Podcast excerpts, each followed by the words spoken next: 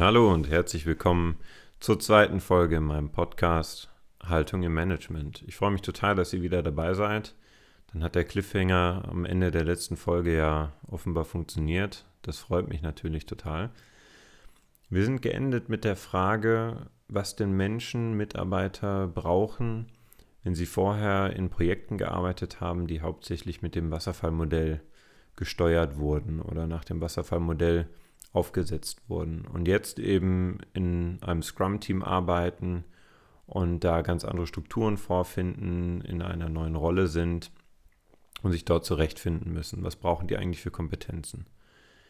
Ja, und um dem Ganzen einen Rahmen zu geben und nicht völlig ins Blaue hinein zu überlegen, schlage ich vor, dass wir erst darauf schauen, was denn eigentlich Kompetenzen sind. Und eine mögliche Rahmung dafür ist die Einteilung in Handlungskompetenzen. Also Handlungskompetenzen, in manchen Zusammenhängen wird auch von Schlüsselkompetenzen gesprochen, ist eigentlich eine Zusammenfassung von verschiedenen Kompetenzbereichen, wenn man so will. Also ähm, da gibt es auch mehrere Modelle. Das Modell, was am weitesten verbreitet ist, ist die Unterteilung in Fachkompetenz oder eben Sachkompetenz. Ähm, das verwende ich jetzt mal synonym. Eine Selbstkompetenz oder Humankompetenz und eben die Sozialkompetenz. Diese drei Felder bilden zusammen die Schlüsselkompetenz oder eben die Handlungskompetenz. Und das soll uns jetzt erstmal als Rahmen dienen. Also jeder hat das von euch natürlich schon mal gehört. Fachkompetenz auf jeden Fall, soziale Kompetenz habe ich das Gefühl, dass das auch immer wichtiger wird. Zumindest wird es immer häufiger auch so in Stellen auf, äh, Stellenanzeigen, die ich mir anschaue, ähm, genannt auch, dass Teamarbeit wichtig ist, Teamfähigkeit und das Ganze wird dann unter dem Begriff der sozialen Kompetenz subsumiert. Die Selbstkompetenz ist mein Eindruck, hat vielleicht nicht so einen hohen Stellenwert, oder ist nicht so bekannt wie die anderen beiden Kompetenzfelder, ist aber aus meiner Sicht elementar und ein gleichwertiger Bestandteil von Handlungskompetenzen insgesamt. Was die drei Kompetenzbereiche sind, das möchte ich euch jetzt ganz grob erklären. Ähm, ich werde es versuchen, nicht allzu wissenschaftlich zu machen und ähm, möglichst praxisnah, möglichst anschaulich. Und danach werden wir eben mit diesen drei Kompetenzfeldern also den Handlungskompetenzen insgesamt mal schauen, was bedeutet das denn eigentlich in diesem Zusammenhang für die Leute, die da so einen Wechsel in den Modellen abbekommen haben. Den suchen die sich ja nicht immer aus, äh, vom Wasserfallmodell zu Scrum. Also ich würde sagen, wir fangen mal an mit der Fachkompetenz. Die Fachkompetenz ist was, was hauptsächlich in Wissen und in Erfahrung und in Fertigkeiten sich manifestiert. Also sich daran zeigt.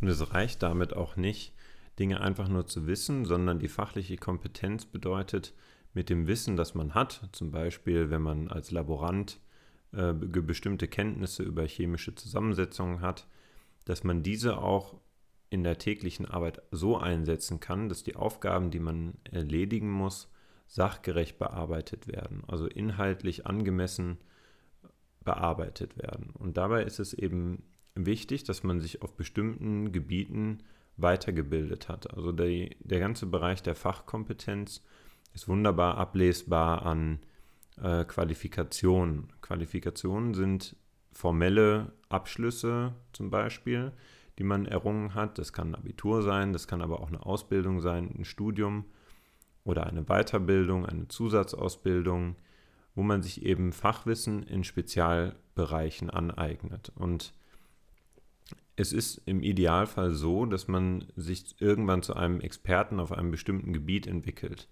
Also dadurch, dass ähm, das Wissen der Menschheit immer größer wird, wir finden immer mehr heraus ähm, und Wissen wird viel schneller geteilt und ist überall verfügbar.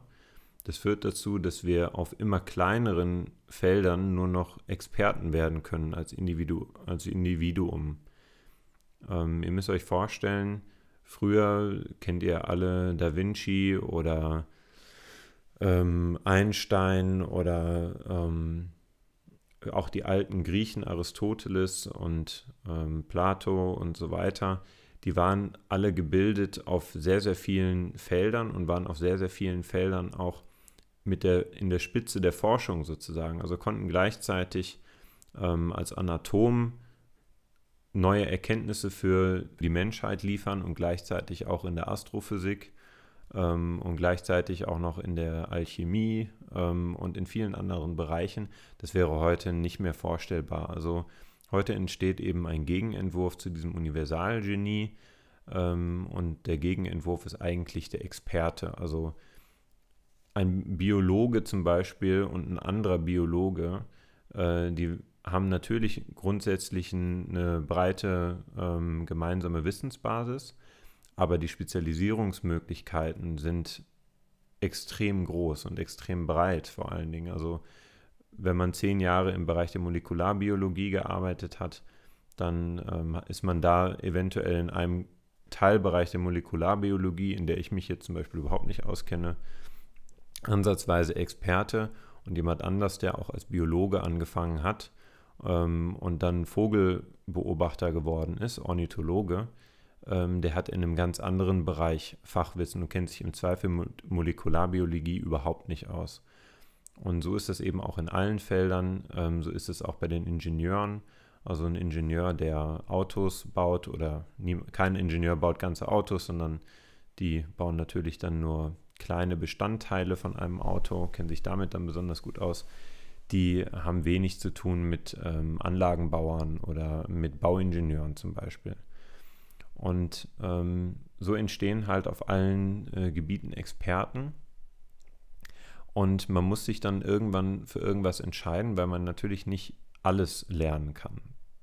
So, und zu dem Fachwissen bzw. der Fachkompetenz kommt natürlich noch hinzu, dass man auch Erfahrungen sammelt in den unterschiedlichen Bereichen. Also zu einer Fachkompetenz gehört auch zum Beispiel dazu, dass man eine Maschine sachgerecht bedienen kann, wenn man irgendwo in der Produktion arbeitet.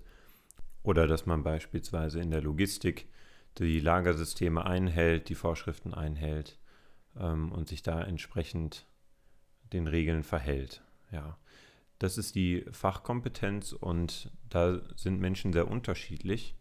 Ähm, das ist ja auch klar, nicht jeden interessiert das, was jemand anderen interessiert. Und so suchen wir uns da unsere Domäne, die uns interessiert. Zu der Fachkompetenz kommt die Sozialkompetenz. Und bei der Sozialkompetenz geht es viel weniger um die Inhalte unserer Arbeit, da sind wir dann im Bereich der Fachkompetenz, sondern es geht um die Situation in der Zusammenarbeit mit Kollegen, in der Arbeit mit Mitarbeitern, die wir selber führen oder eben auch im Umgang mit unseren Führungskräften, die uns führen, unseren Chefs, also insgesamt mit allen, die so mit uns zusammenarbeiten und, und sich um uns herum bewegen. Und sozialkompetent heißt zum einen, sich auch in den anderen hineinversetzen zu können. Die Empathiefähigkeit ist ja auch das, was uns von vielen anderen Tieren zum Beispiel unterscheidet. Also sich zu überlegen, was möchte denn der andere, welches Gefühl habe ich, was er von mir erwartet beispielsweise, da sind wir beim Thema Erwartungserwartungen, auch ein sehr spannendes Thema, das ich jetzt aber nicht äh, im Detail beleuchten kann. Und eben solche Dinge wie Kommunikationsfähigkeit, ähm, wozu auch zählt, dass man über seine eigenen Bedürfnisse gut sprechen kann. Ähm, dazu zählt eine Konfliktlösungsfähigkeit, ähm, auch ein sehr, sehr schwieriges Thema. In Konflikten ähm, mache ich vielleicht mal eine eigene Folge zu ähm, kommen eben so Muster durch, die wir uns über Jahre antrainiert haben, die wir auch gar nicht so gut steuern können, leider. Und die sind häufig unproduktiv. Und ähm, manche Muster passen eben gut zu den Mustern von anderen Leuten und dann ähm, schaukelt sich so ein Konflikt ganz schön schnell hoch, ohne dass wir da gut ähm, agieren können und gut reagieren können. Und eine gute Konfliktlösungsfähigkeit ist deswegen ein wichtiger Bestandteil von einer hohen Sozialkompetenz. Genauso geht es auch um das Thema äh, Teamorientierung, Teamfähigkeit. Ist auch was, was vielleicht nicht jedem liegt, ähm, was man meiner Meinung nach aber auch trainieren kann. Äh, die Zusammenarbeit in Teams. Es gibt eben Leute, das kennt ihr auch aus eurem Bekanntenkreis, vielleicht von euch selbst, die gerne alleine arbeiten, die ähm, gerne verantwortlich sind für ihre Ergebnisse, sich ungern auf andere auch verlassen ähm, und da Schwierigkeiten haben. Ähm, alleine in Einzelarbeit aber auch sehr, sehr gute Ergebnisse bringen. Also ähm, das möchte ich an der Stelle überhaupt nicht schlecht reden. Nur für eine hohe Sozialkompetenz spricht eben, wenn man sich in Teams gut einfügen kann, äh, sich eventuell auch mal unterordnen kann, aber auch im richtigen Moment die Führung übernehmen kann, ähm, eben gut im Team arbeiten kann. Und dann gibt es ja natürlich noch den Bereich der Selbstkompetenz, personale Kompetenz, manchmal auch Humankompetenz genannt. Da geht es um den Umgang mit sich selbst, also mit den eigenen Mustern, mit den eigenen Bedürfnissen. Ähm, da geht es aber auch um das Thema Selbstvertrauen, also mit sich selbst im Reinen zu sein, sich selbst gut zu kennen, sich selbst zu vertrauen. Ähm, wobei dieses Selbstvertrauen natürlich auch von einer gewissen Kritikfähigkeit äh, flankiert werden muss. Das ist ganz klar. Ähm, damit wir nicht zu viel Selbstvertrauen haben, und uns dann vielleicht auch überschätzen äh, für alle, die das interessiert, dieses Thema Balance von äh, Kompetenzen, von Charaktereigenschaften. Euch kann ich empfehlen, euch mal das Werte- und Entwicklungsquadrat von Schulz von Thun anzuschauen. Ein sehr, sehr wirkungsvolles ähm, Tool, nenne ich das jetzt mal, das ich auch gerne im Coaching verwende. Ist wahnsinnig spannend und ähm, ja, da spreche ich gerne bei einem anderen Mal drüber, wie ich das verwende und was man damit so Tolles machen kann. Ähm, es geht aber genau darum, auch eine gute Balance zu schaffen zwischen Stärken und Schwächen. Genau, ähm, was zählt noch zur Selbstkompetenz? Auf jeden Fall eine Reflexionsfähigkeit, denn man kann sich nicht selbst kennen und den Umgang mit sich selbst trainieren, wenn man das nicht reflektiert. Das ist eigentlich ziemlich eingängig. Ähm, wichtig ist aber auch sowas wie Selbstdisziplin.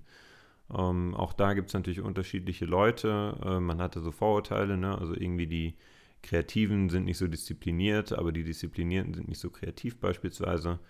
Ähm, ob das stimmt, will ich überhaupt nicht beurteilen, aber ähm, zu einer Selbstkompetenz, einer hohen, gehört auf jeden Fall auch das Thema Disziplin, genauso wie das Thema Entschlossenheit. Also ähm, das hängt, finde ich, sehr eng zusammen, sich für eine Sache zu entscheiden und da auch am Ball zu bleiben und äh, nicht so schnell aufzugeben.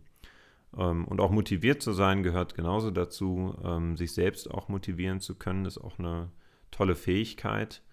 Ähm, ist auch, zeugt auch von einer hohen Selbstkompetenz. Dann fassen wir das Ganze nochmal zusammen. Also wir haben eine Handlungskompetenz, die besteht aus Fachkompetenz. Da geht es um die Sache, um das, was mache ich eigentlich und wie mache ich das richtig. Dann gibt es die Selbstkompetenz. Da bin ich hauptsächlich mit mir selbst befasst wie motiviere ich mich selbst? Wie selbstdiszipliniere ich mich? Ähm, wie setze ich mich vielleicht auch durch? Wie gebe ich aber auch in den richtigen Momenten nach? Wie finde ich raus, was mir wichtig ist? Ähm, was sind meine Muster? Und so weiter. Und der Bereich der Sozialkompetenz, da geht es dann um den Umgang mit den Kollegen, mit dem eigenen Chef, mit den eigenen Mitarbeitern, eine Kooperativität, ähm, Teamfähigkeit, Empathiefähigkeit und diese Dinge. Das ist das eine. Das andere ist, was unsere Fragestellung betrifft, wir haben diese zwei Modelle. Zur Erinnerung, wir haben das Wasserfallmodell, wo am Anfang ein großer Plan gemacht wird und dann eine Phase nach der anderen durchlaufen wird, die Planungsphase, dann irgendwann die Entwicklungsphase, ganz am Ende wird dann getestet.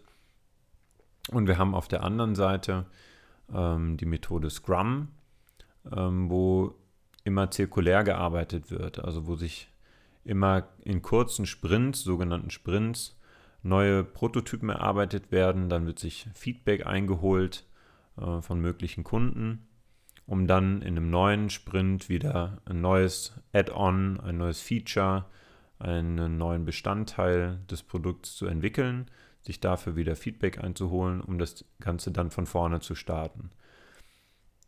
Und dabei liegt auch ein weiterer Unterschied da in der ähm, Teamzusammensetzung.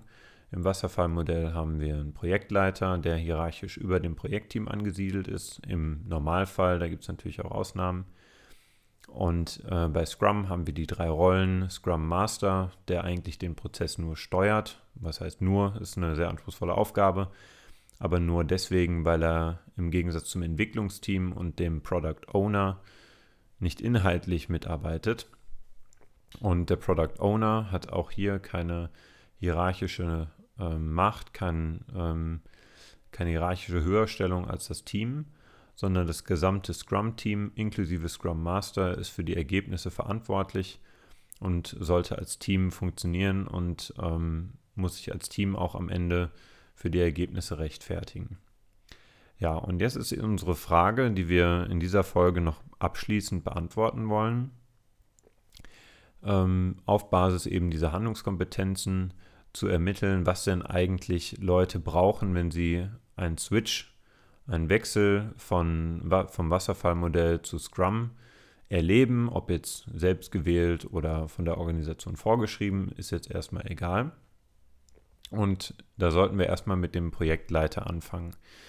Also stellt euch jemanden vor, der war vorher Projektleiter, ähm, vielleicht erst seit kurzem, vielleicht aber auch schon seit 10, 15 Jahren in unterschiedlichen Projekten und war da so eingearbeitet, wusste inzwischen ziemlich genau, was er so zu tun hat, wie so eine Planung funktioniert, ähm, wie man ein Team auch gut führt, ähm, welche Möglichkeiten man da als Führungskraft hat, zum Beispiel auch über Macht. Ne? Also man kann auch dann einfach entscheiden, das, ist, das bringt die Position mit sich, auch ähm, teilweise gegen den Willen eines Teams, so funktioniert Hierarchie, aber eben auch ähm, ohne Macht, einfach durch Motivation, auch ein wichtiges Mittel, ähm, um Leute zu führen, völlig klar.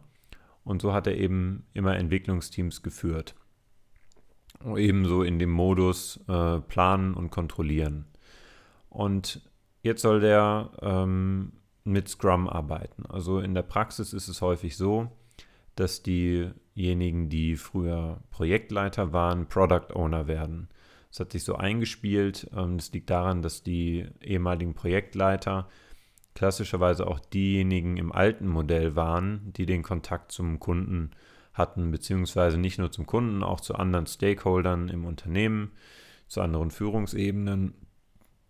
Und, und dann ist es eben so, dass die im Scrum-Team eine ähnliche Rolle übernehmen.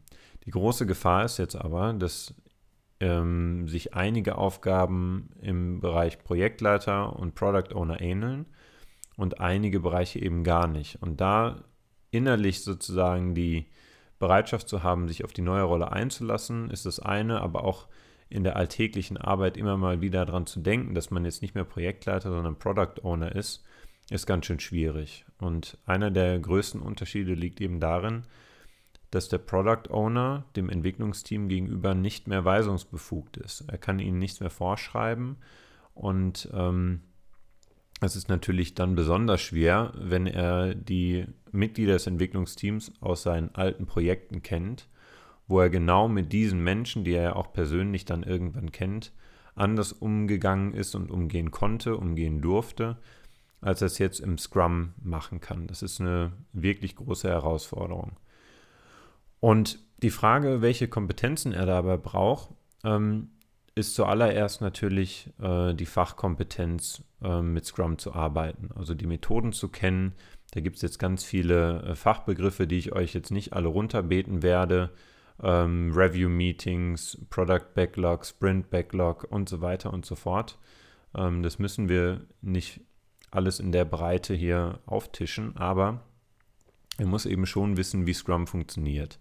Man hat natürlich den Scrum Master, der ist sozusagen der Experte für den Prozess, aber nichtsdestotrotz brauchen auch alle anderen Teammitglieder ein gewisses Fachwissen einfach, das ist völlig klar.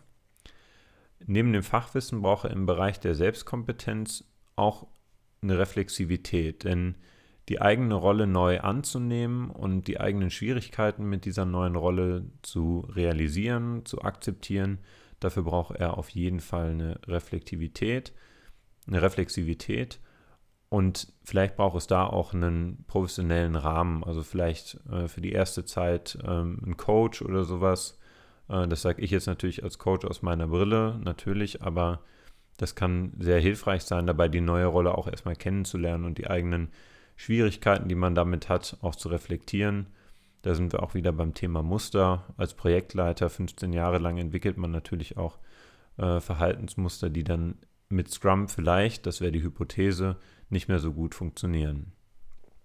Und auch im Bereich der Sozialkompetenz braucht es ähm, andere Kompetenzen, denn äh, wenn man nicht weisungsbefugt ist, dann ähm, hat man nicht mehr die Option, sich auf die eigene Macht oder auf die eigene Position zu berufen und Dinge zu delegieren, sondern dann kommt es darauf an, die Leute auch davon zu überzeugen. Also Überzeugungskraft wäre noch eine weitere Selbstkompetenz, aber eben auch auf die Bedürfnisse des Entwicklungsteams zu achten, zu schauen, ähm, sind die gerade am Limit oder haben die noch Ressourcen, sie auch zu fragen, äh, auch interessiert zu sein an deren Einschätzungen hinsichtlich der äh, Produktanforderungen und diese Dinge.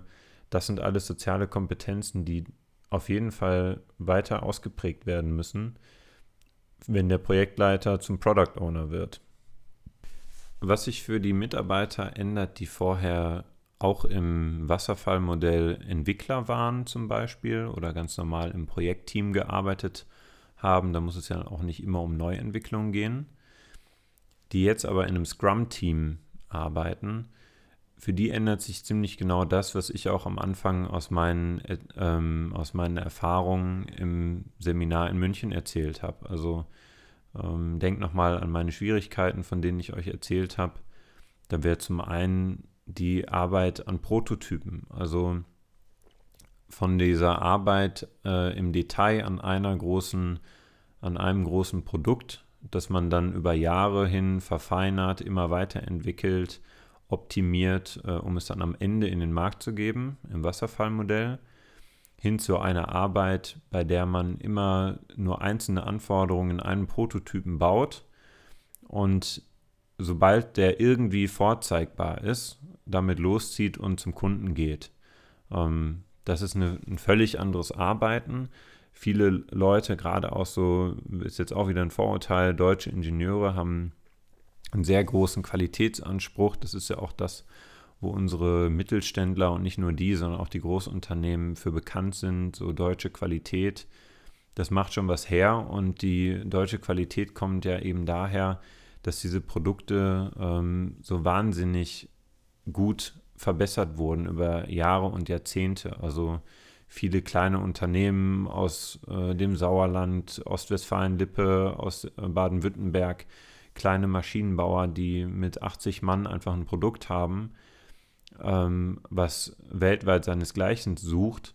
Das sind eben sehr, sehr, sehr lang optimierte Produkte, die einfach wahnsinnig gut funktionieren. Und die Ingenieure, die diese Produkte entwickelt haben, ähm, sind es natürlich nicht gewohnt, mit halbfertigen Lösungen in ihren Augen äh, zu Kunden zu gehen. Und deren Kunden sind es natürlich auch nicht gewohnt. Also was das für die Kunden bedeutet, ist nochmal eine ganz andere Frage. Das müssen wir in einem anderen äh, in einer anderen Folge besprechen. Aber für die Ingenieure ist es eben auch sehr anstrengend. Und das habe ich am eigenen Leibe erfahren. Ähm, da muss man sich echt so zwingen, dann einfach aufzuhören und zu sagen, okay, wir nehmen jetzt einen Prototypen, der auch wirklich nur ein Prototyp ist, und holen uns da Feedback ein. Das ist die erste äh, große Veränderung. Und da brauchst eben Selbstkompetenz, da brauchst Frustrationstoleranz, da brauchst Veränderungsbereitschaft, da braucht es ähm, auch ein Interesse, eine Offenheit äh, an der neuen Methode.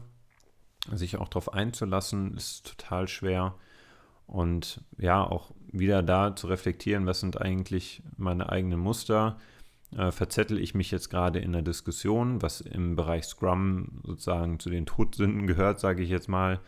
Ähm, da sind wir wieder beim Thema Maximizing the Amount of Work Not Done. Äh, das ist alles überflüssig, ineffizient und sollte irgendwie vermieden werden. Und ähm, da immer auf der Hut zu sein und zu gucken, bin ich jetzt wieder in der Detailfrage, bin ich jetzt noch beim Kunden? Wir erinnern uns an die hundertprozentige Kundenorientierung. Das sind alles Dinge, die man sich angewöhnen muss ähm, und die natürlich total schwer sind. Auch für das Entwicklungsteam gilt natürlich, dass sie Fachkompetenzen brauchen. Unabhängig von ihrer in, äh, Ingenieursdomäne zum Beispiel, brauchen sie auch hier Fachkompetenzen zum äh, zu den Methoden von Scrum, das ist klar. Ähm, das nehme ich auch schon mal vorweg. Das wird auch für den Scrum Master so sein. Das wird euch nicht überraschen. Und Sozialkompetenzen brauchen sie auch bestimmte, weil sie kooperieren müssen in einer Weise, die auch eine Konfliktfähigkeit mit einbezieht. Also das Entwicklungsteam hat nicht mehr die Möglichkeit, sich an den Chef zu wenden in im Fall von größeren Konflikten, die nicht geklärt werden können oder wenn Entscheidungen durch Pattsituationen nicht gefällt werden können, weil es eben keinen Chef mehr gibt.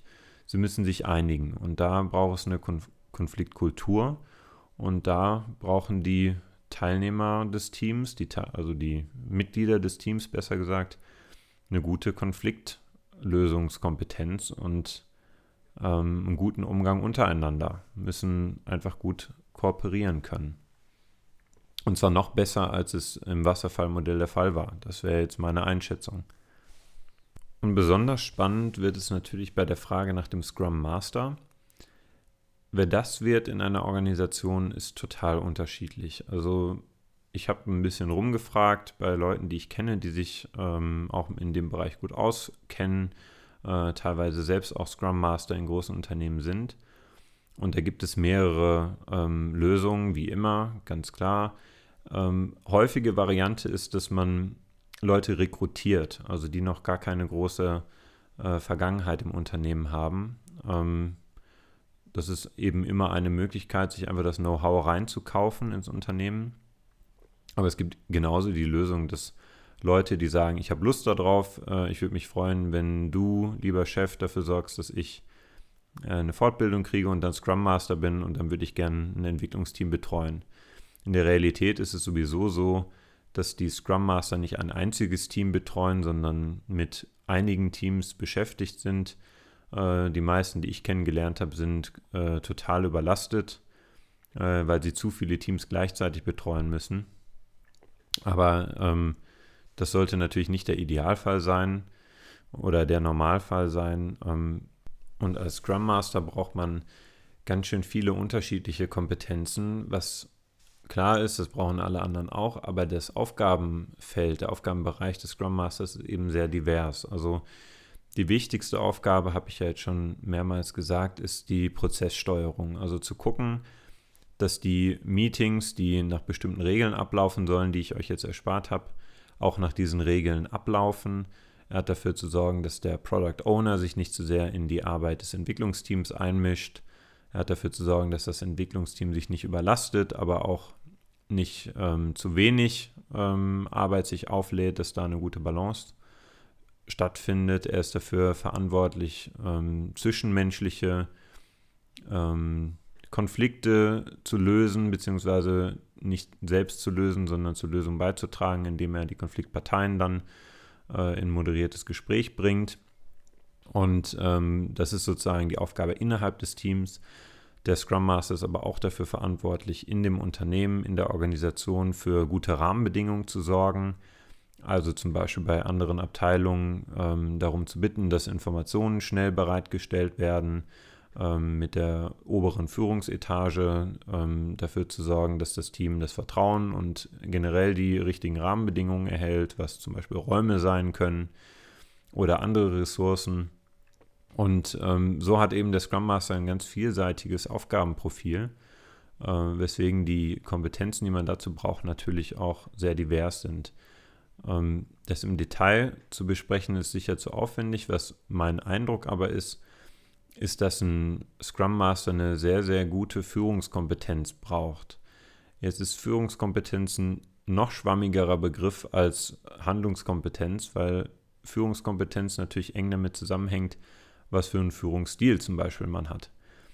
Und was die Leute vom, also die Vertreter von Scrum, es gibt einen Scrum Guide, den man sich auch online kostenlos runterladen kann, von Schraber und Sutherland.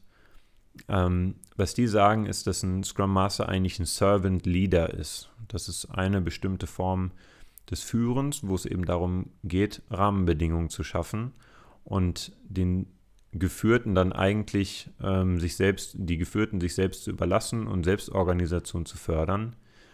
Und das ist eigentlich die Führungskompetenz, die der ähm, Scrum Master braucht. Gleichzeitig muss er aber auch äh, durchsetzungsfähig sein, um die, die Einhaltung der Regeln durchzusetzen. Das ist auch nicht wirklich einfach. Je nachdem, wen man da so vor sich hat, ist das natürlich auch nicht einfach. Und er muss eben auch sozial kompetent sein in dem Sinne, dass er ein gutes Gespür dafür braucht, ähm, wie ist die Stimmung im Entwicklungsteam, wie ist deren Verhältnis zum Product Owner, was ergibt sich hier für eine Dynamik, muss ich da intervenieren, äh, kriegen die das selbst gelöst. Das ist natürlich auch eine ähm, gute, eine, also eine wichtige Fähigkeit, die nicht viele Leute haben und die so ein Scrum Master natürlich erstmal entwickeln muss. Je nachdem, was er vorher gemacht hat, hat er die vielleicht schon. Ähm, je nachdem, was er vorher gemacht hat, hat er sie noch nicht. Ähm, das ist sowieso äh, ein einschränkender Punkt für alle Eigenschaften oder alle Kompetenzen, die ich gerade genannt habe. Man weiß natürlich nie, was sind das für Leute, was haben die eventuell schon für Kompetenzen, die sie vorher nicht gebraucht haben, zum Beispiel im Wasserfallmodell. Ähm, dass die Leute da nicht hinkommen und null Sozialkompetenz haben aus dem Wasserfallmodell, ist alles völlig klar. Ähm, aber was mich sozusagen an diesem Switch sehr interessiert hat, und das habe ich jetzt euch in zwei Folgen versucht darzulegen, ist das unterschiedliche Anforderungsprofil, was diese beiden Arten des Arbeitens mit sich bringen für die Mitarbeiter, die vorher entwickelt haben und jetzt auch entwickeln, für die Leute, die vorher Projektleiter waren und jetzt zum Beispiel Product Owner sind oder auch Teil des Entwicklungsteams, für Menschen, die überhaupt erst Scrum Master werden und den Prozess steuern. Da glaube ich einfach, dass sich da viel ändert und um das Ganze vielleicht am Ende ein Stück rund zu machen, mein Eindruck ist, dass ähm, viele Organisationen, äh, die auf Scrum umstellen, vor allen Dingen darauf achten, dass das Fachwissen vermittelt wird. Also ich habe mir mal einige Ausbildungen angesehen zum Scrum Master und ähm, ja, die Ablaufpläne, was sie da so machen in den Fortbildungen, ist mir aufgefallen, dass es fast ausschließlich um die Vermittlung der Methoden geht. Und ich habe die Befürchtung, dass man da ein Stück weit alleine gelassen wird, was die Sozialkompetenz und was die Selbstkompetenz betrifft. Und ähm, wenn ich mir dann noch vorstelle, dass die Leute, die ähm, dann Product Owner werden oder Entwicklungsteam werden, die kriegen meistens in der Realität nur einen Crashkurs zu den Methoden und äh, dann wird losgearbeitet. Und das halte ich für zu kurz gegriffen. Ähm, ich weiß nicht, ob ihr derselben Meinung seid, ist meine persönliche Meinung. Und ähm, ja, ich hoffe, ihr konntet daraus ein bisschen was mitnehmen. Ich habe euch vielleicht zum Denken angeregt. Und was Wasserfallmodell, Scrum und Handlungskompetenz mit Haltung zu tun haben, das klären wir in der nächsten Folge. Vielen Dank fürs Zuhören, euer Malte.